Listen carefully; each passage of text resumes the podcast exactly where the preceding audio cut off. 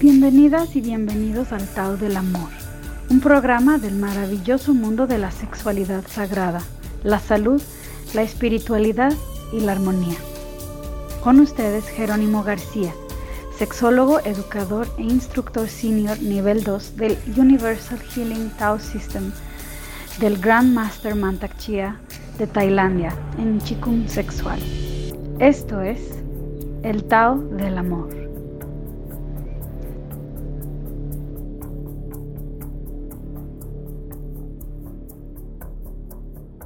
Eh, ha sido muy evidente que en las tres religiones principales monoteístas pues se ha expresado bastante sexofobia y en una gran medida mucha misoginia también, eh, donde de hecho se les han quitado derechos a las mujeres durante siglos y el, rol ha sido pues eh, ignorar básicamente aspectos del placer como si el mandamiento fuera Tú no tienes derecho al placer, tú tienes derecho al sufrimiento.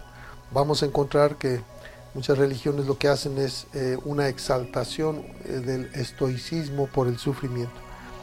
Cuando lo que vemos que para la espiritualidad eh, lo que se requiere es la plenitud.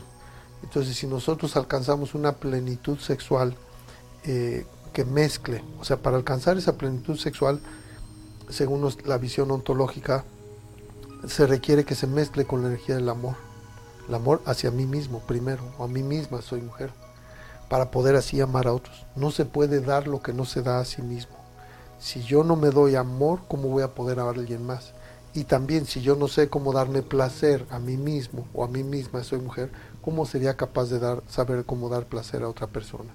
Entonces empezar con nosotros y se dice que cuando la energía sexual se mezcla con amor, es como si la serpiente sube la montaña y atrae al águila lo que está flotando sobre la cabeza, que ya no es de este mundo, lo que viene del cielo, que es la energía espiritual.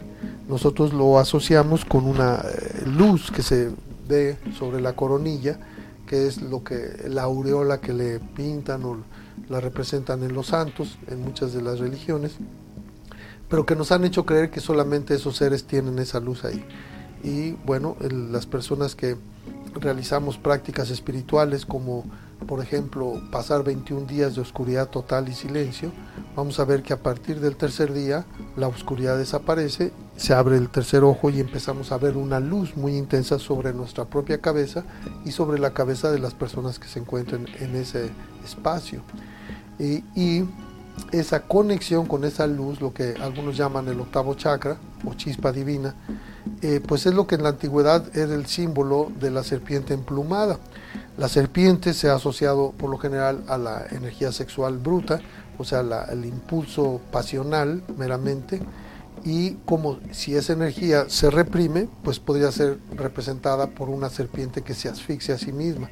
La persona va a enfermar, es muy factible que mujeres en represión sexual tengan tumores, quistes, miomas, endometriosis, etc.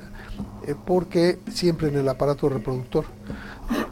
y el caso también eh, en muchos hombres es muy común también eh, la hiperplasia prostática benigna, cáncer de próstata, etc.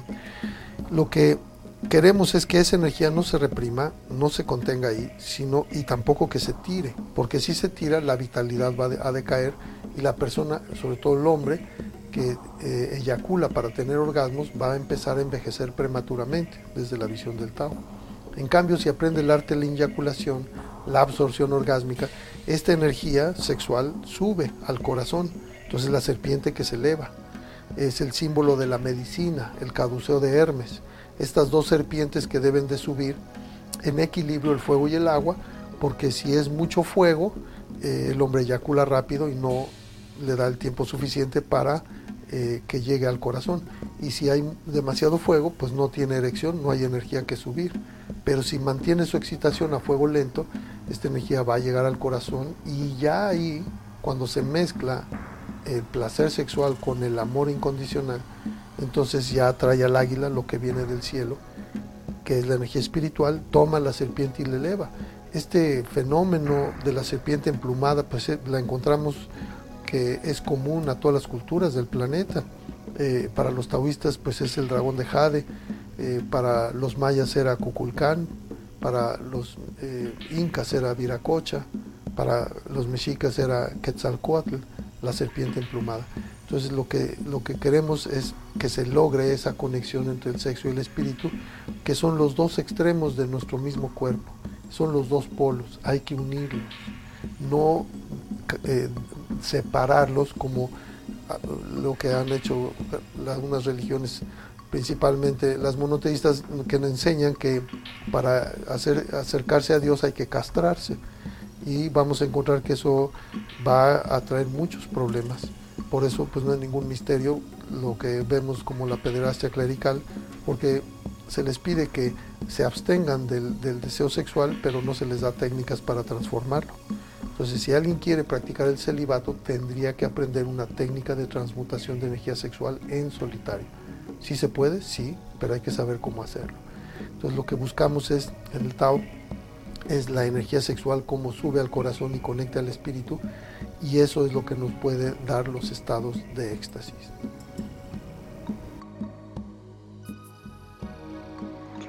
Visítanos en nuestras redes sociales en Facebook como El Tao del Amor y en Instagram como arroba Tao del Amor para ver nuestros cursos en línea en online.taodelamor.com. Muchas gracias por escuchar el Tao del Amor. Nos vemos en el próximo programa.